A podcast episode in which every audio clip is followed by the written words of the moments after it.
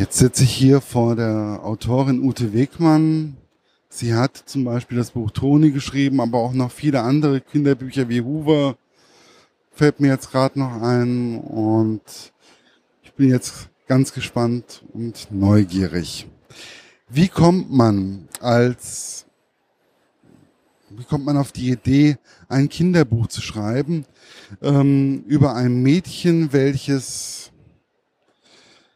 sehr tierlieb ist, ähm, Vegetarierin ist und wo momentan so ein kleines, so ein kleines Problem mit der Mutter herrscht. Wie kommt man auf den Gedanken? Also am Anfang von Toni war eigentlich der Ort. Das ist ja manchmal so, dass man zuerst eine Figur hat und manchmal hat man zuerst den Ort. In dem Fall war tatsächlich der Ort da, nämlich der Ort Goldeck, den es ja tatsächlich gibt in Österreich, südlich von Salzburg, den ich zufällig mal kennengelernt habe. Ich habe ähm, da ein paar Tage verbracht, ich habe da einen Workshop gemacht und es war ein Fotoworkshop mitten im Sommer und es hat nur geregnet. Und es war eigentlich tragisch. Auf der anderen Seite, ich hatte Gummistiefel dabei und eine wetterfeste Jacke und ich bin mit meinem Fotoapparat durch diesen Ort gegangen und habe den Ort im Grunde genommen von unten bis oben, von rechts nach links und zurück kennengelernt. Und ich habe den Ort geliebt. Ich habe mich richtig verliebt in diesen Ort. Und äh, das war so toll, das ist so in meinem Herzen geblieben, dass ich gedacht habe, irgendwann muss ich da mal eine Geschichte ansiedeln. Und so war der Ort eigentlich als allererstes da. Und dann war da plötzlich ein Mädchen. Ich kann gar nicht sagen, woher die eigentlich kam. Die war einfach da. Die tauchen dann plötzlich auf, diese Figuren. Manchmal hört man einen Satz irgendwo auf der Straße. Manchmal liest man einen Satz. Manchmal lernt man auch ein Kind kennen und denkt, mein Gott, ist die hinreißend oder ist der hinreißend? Und dann entsteht die Geschichte. Das ist wie so eine kleine Geburt. Ähm, in dem Fall kann ich es gar nicht mehr genau sagen, wo Toni letztlich herkam. Aber ähm, dass Kinder zum Beispiel oder in dem Alter gerade, Toni ist ja so zwischen neun und zehn, sehr tierlieb sind, ist, glaube ich, nicht so ungewöhnlich. Und dass sie plötzlich erkennt, diese ganzen Fleischstücke in den Metzgereien oder die wir auch essen auf dem Teller, das sind ja mal Tiere gewesen. Das ist, das passiert so in dem Alter. Das habe ich bei meiner Nichte zum Beispiel erlebt. Und dann sind die plötzlich mal für eine kurze Zeit Vegetarierinnen. Das verliert sich dann unter Umständen wieder oder es schlägt noch sogar ins Extreme um und sie werden vegan. Und ja gut, die Mutter ist krank. Das ist ein Nebensatz am Anfang und das taucht in der Mitte nochmal auf und zum Schluss wird's gut. Das war mir wichtig, dass ein Kinderbuch ein Problem haben darf, ein Problem haben muss, aber auf jeden Fall die Geschichte für Kinder hoffnungsvoll enden muss. Und so ist das ja in dem Fall. Mehr will ich auch gar nicht verraten zum Ende der Geschichte. Aber ähm, es war mir wichtig, dass das jetzt nicht nur einfach so ein kleines ich sage jetzt mal, vegetarisches Problem ist, sondern dass über der ganzen Geschichte noch ein großes Problem und auch eine Art von Bedrohung schwebt. Ja, das ist ja auch das, was mir unwahrscheinlich gut gefallen hat. Das ist immer so ein, es hat so ein leicht nachgewirkt immer wieder. Äh, ich fand das sehr, ähm, ja, es hat mich auch stimuliert. Und hat mir auch gefallen, das Buch zu lesen. Ähm, vor allen Dingen aber auch, es fing ja gleich an von wegen Mörder mit, ähm, es geht ja mehr oder weniger gleich mit Mord los und zwar den, äh, es werden ja Hähnchen oder Hühnchen werden gegessen und äh, Toni flippt da mehr oder weniger gerade aus und geht ja dann zur Großmutter zur Crossi und die ist ja der komplette Gegenentwurf. Sie raucht, ähm, sie trinkt gerne mal einen Rotwein, äh, sie raucht Zigarillos, was ja normalerweise Omas jetzt nicht unbedingt machen. Ähm, meine Oma würde dann sagen, ich habe die Zigarren früher gemacht. Ähm, aber sie ist ja schon ganz anders, wie jetzt auch der Vater oder die Mutter. Eine unwahrscheinlich warmherzige Person. Wie ist es so etwas zu schreiben? Ja, das macht einen riesigen Spaß, sich eine solche Figur auszudenken und dann auch noch als Großmutterfigur. Ich habe früher immer so, natürlich, man gibt immer von sich eine ganze Menge rein. Und früher war ich dann mal eher so die Mutter und habe so meine Seiten, die ich auch an mir nicht so gut leiden konnte, wenn ich zu streng war oder zu kategorisch, die habe ich dann immer den Müttern untergeschoben und äh, habe gedacht, so könnte ich, so bin ich auch ein bisschen, aber eigentlich ist es blöd, ja, und habe mich dabei im Grunde genommen beim Schreiben auch ein Stück weit reflektiert. Jetzt bin ich doch ein paar Jahre älter geworden und theoretisch könnte ich ja schon die Großmutter sein sogar. Und dann dachte ich mir, naja, also das finde ich schon irgendwie schön, sich plötzlich im Alter so eine Freiheit wieder zu nehmen und zu sagen, ist doch egal, ich trinke den Rotwein, ist doch egal, ich rauche hin und wieder ein Zigarillo und sie liebt ja auch alte Autos und ne, fährt mit den fährt mit ihrem alten Auto so ein so ein äh, ja, den sie den sie einfach ganz wundervoll behandelt hat und deswegen fährt er wahrscheinlich überhaupt noch fährt so, und sie ist, was sie gesagt haben und das ist äh, war mir ganz, ganz wichtig, sie ist ein unglaublich sozialer Mensch. Sie ist warmherzig, haben sie es genannt, und das ist sie. Sie ist achtsam. Sie wohnt nun in diesem kleinen Gefüge von Dorf, wo man sich ja sowieso mehr wahrnimmt als in der Stadt. Aber ja, sie hat eine Verantwortung für die Menschen um sie herum. Und das ist mir wichtig gewesen, das in dem Buch auch zu vermitteln, dass wir achtsam miteinander umgehen müssen und dass wir eine Verantwortung füreinander haben, wenn wir im Miteinander sind. Ja, wir sind ja sowieso immer irgendwo miteinander. Äh, wir äh, sollten sowieso immer ein bisschen mehr auch auf unseren Gegenüber ab und zu mal achten, finde ich zumindestens.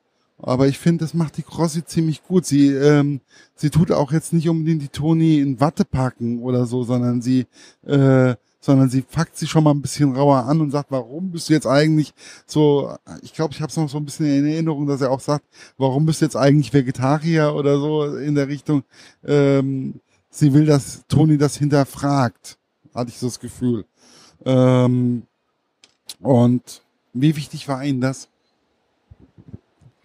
Eltern setzen Grenzen im besten Fall. Das machen ja Tonis Eltern auch. Und Toni wehrt sich ja dagegen. Toni sagt ja, ihr seid die Bestimmer. Wieso können eigentlich Erwachsene immer über Kinder bestimmen? Das ist ein ganz, ganz normaler Konflikt zwischen Eltern und Kindern. Aber die Großmutter, die ja mit dem großen Herzen daherkommt und so anders ist, die setzt Toni eben auf der einen Seite auch die Grenzen. Auf der anderen Seite lässt sie ihr viel Freiheit. Sie lässt sie gehen ganz alleine, sagt, nimm ein Handy mit, damit ich dich erreichen kann und fall nicht ins Wasser, ertrinkt mir nicht, so ungefähr, weil das Dorf ja einen See hat. Und auf der anderen Seite sagt sie in einer Situation ganz klar, pass mal auf, Du willst nicht, dass man dir Vorschriften macht, aber du sagst mir auch nicht, was ich zu tun habe. Du sagst mir auch nicht, dass ich, dass ich keinen Rotwein trinken soll. Ja, jeder geht nur bis zu einem bestimmten Punkt und wenn er anfängt, den anderen auf den Füßen zu stehen, da ist Schluss. Ja, und äh, dass das so ein Dialog ist in der in dieser generationsübergreifenden Situation zwischen Großmutter und Enkel, das finde ich wichtig und das finde ich toll, weil so funktioniert das ja ganz oft im wirklichen Leben, wenn man das Glück hat, die Großeltern in der Nähe zu haben und auch so akzeptiert zu haben, dass die Großeltern in ihrer Großzügigkeit und großmütterlichen, großväterlichen Liebe viel eher mal eine Grenze setzen können, die akzeptiert wird. Ja, wenn ich jetzt zum Beispiel darüber nachdenke, wie das war mit meiner Großmutter oder wie das ist mit meiner Oma, äh, ja, ähm, die noch lebt, dann äh, muss ich jetzt mal sagen, okay, ähm, wenn meine Oma sagt so, dann steht der Markus auch stramm. Ähm, gar keine Frage. Aber wie ich fand, dass äh, sie hat ja, die Toni hat ja auch sehr gut auf Antonio, Antonio? Ich habe immer so ein, ich habe so, ich habe immer so eine Schwierigkeit bei Namen. Ähm, da hat, auf den hat sie ja auch geachtet und den fand sie auch ganz nett und ganz wichtig und wollte sie auch nicht weiter belasten im Laufe der Geschichte. Ähm, wie wichtig war es auch für die Geschichte, für sie auch selber beim Schreiben, nochmal jemand Gleichaltriges nochmal dazuzusetzen, wo ja in dieser, in diesem Dorf, wo sie momentan ist, eigentlich hauptsächlich ältere Menschen sind. Ja, ich muss ganz ehrlich zugeben, ich hatte am Anfang keinen Antonio und hatte mich am Anfang wirklich auf diese Enkelin-Großmutter-Situation konzentriert. Und dann hat meine Verlegerin, die auch meine Lektorin ist, gesagt, überleg mal, ob du da nicht noch eine gleichaltrige Person mit dazu schreiben kannst, ob du nicht, ob das nicht schöner wäre. Sonst bewegt die sich doch so sehr zwischen der Kräuter Emmy und dem Lorenz mit dem Supermarkt und dem Muffkopf, der Bauer, der ja ganz wichtig ist als Nachbar, weil da fängt sie ja an, sich auf den Hof zu schleichen und sich um die Tiere zu kümmern. Und das habe ich sofort als Kritik nach dem ersten Entwurf, den ich geschrieben hatte, eingesehen, dass da noch irgendwie ein Kind dazu muss oder ein Jugendlicher.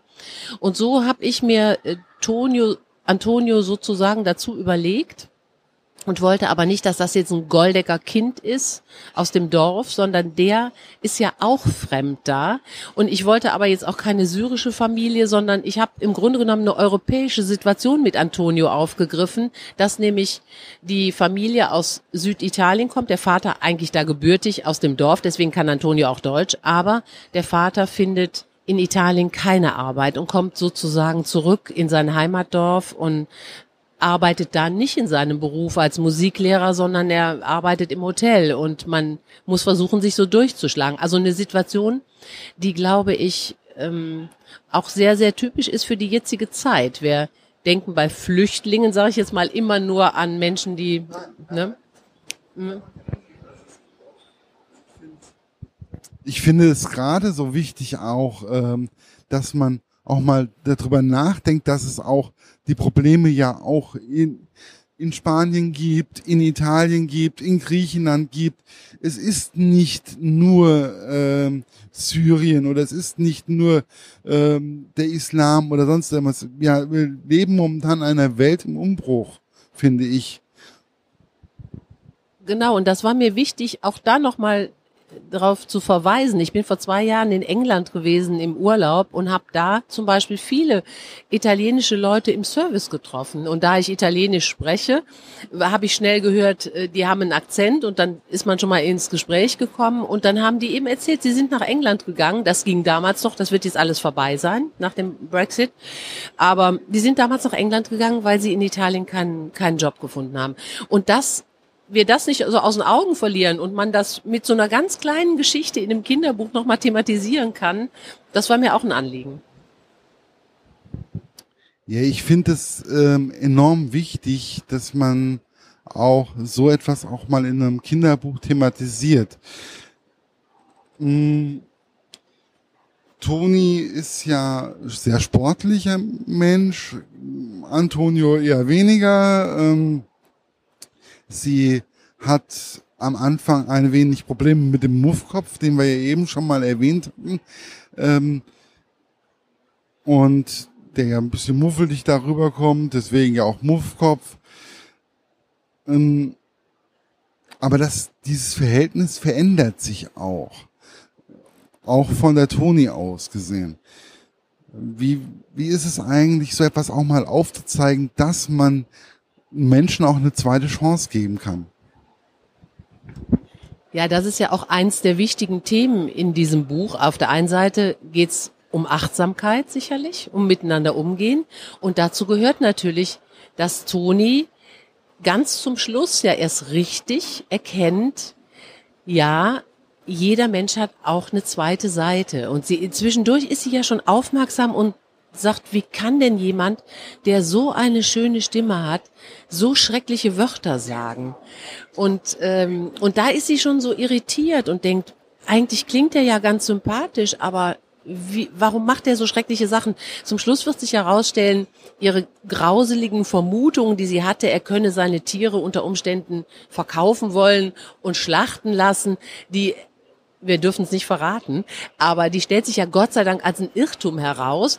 Und ganz zum Schluss muss sie eben erkennen, er ist gar kein Muffkopf, sondern er ist Christian und er hat ja Namen und er hat eben auch eine andere Seite, nämlich eine warme und er kann auch lachen und sie bricht ihn so ein bisschen auf. Sie bricht ihn mit ihrer aber auch mit ihrer Durchsetzungsfähigkeit bricht sie ihn auf. Ne? Sie, sie widersetzt sich ihm im Grunde genommen und er sagt ja, mein Gott, bist du so ein nerviges Kind, was alles weiß. Also er kommt ja mit ihr in Dialog und dadurch passiert auch was bei ihm. Also das finde ich immer auch schön, wenn im Grunde genommen in den Kinderbüchern nicht nur die Erwachsenen Einfluss auf die Kinder haben, sondern umgekehrt. Wenn die Kinder so stark sind von ihrer Persönlichkeit her, dass sie eigentlich einen Erwachsenen auch mal verändern. Ich habe im Laufe meines Lebens viele Jahre als Jugendgruppenleiter verbracht, äh, auch hauptsächlich im Alter acht bis zwölf Jahre. Und meine Erfahrung ist, dass Kinder ein mehr beeinflussen, einen Erwachsenen, einen Jugendlichen, äh, einen jungen Erwachsenen mehr beeinflussen können, wie wir eigentlich denken. Ähm, und auch durch ihre Warmherzigkeit, durch ihre Offenheit, durch ihre Ehrlichkeit. Und auch durch, wir hinterfragen das mal. Und das ist das, was mir aber auch jetzt so im Nachhinein, wo wir jetzt gerade darüber sprechen, auch nochmal so auffällt und auch sehr, sehr wichtig ist, dass wir auch auf die Kinder hören sollten und ähm, auch den Kindern eine gewisse Verantwortung auch mal entgegenbringen sollten. Also, dass sie auch selber verantwortlich sein können, sein dürfen. Ich habe den Dialog mit Kindern oder vor allen Dingen aber auch mit Jugendlichen, auch im Hinblick auf die Literatur, immer als ungeheure Bereicherung empfunden. Ich habe immer wieder Sachen gesehen, die ich vorher ganz anders gesehen habe. Ich habe in Jurys schon gesessen mit Jugendlichen und hatte, wenn man in eine Jury geht, in eine Juryarbeit, dann hat man immer auch vorher eine klare Meinung, welches Buch man eigentlich richtig toll findet und von welchem man nun denkt, das sollte jetzt einen Preis kriegen oder so. Und wenn ich da mit Jugendlichen gesessen habe und habe deren Argumente angehört und die waren überzeugend und gut, habe ich meine Meinung schon geändert. Aber die Offenheit und die Durchlässigkeit, die müssen wir Erwachsene uns erhalten, um im Dialog zu bleiben. Und nichts ist wichtiger, als mit den nachwachsenden Generationen im Dialog zu bleiben. Das ist einfach das Wichtigste überhaupt.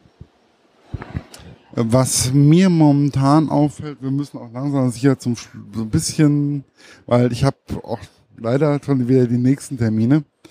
Ähm, ich habe das Gefühl, momentan in der Jugendliteratur ähm, ist es häufiger der Fall, dass momentan so die taffen Mädchen mehr oder weniger präsent sind. Warum eigentlich nicht mal die taffen Jungs?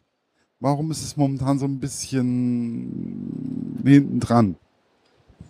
Ja, ich betrachte das eigentlich so als Zyklen.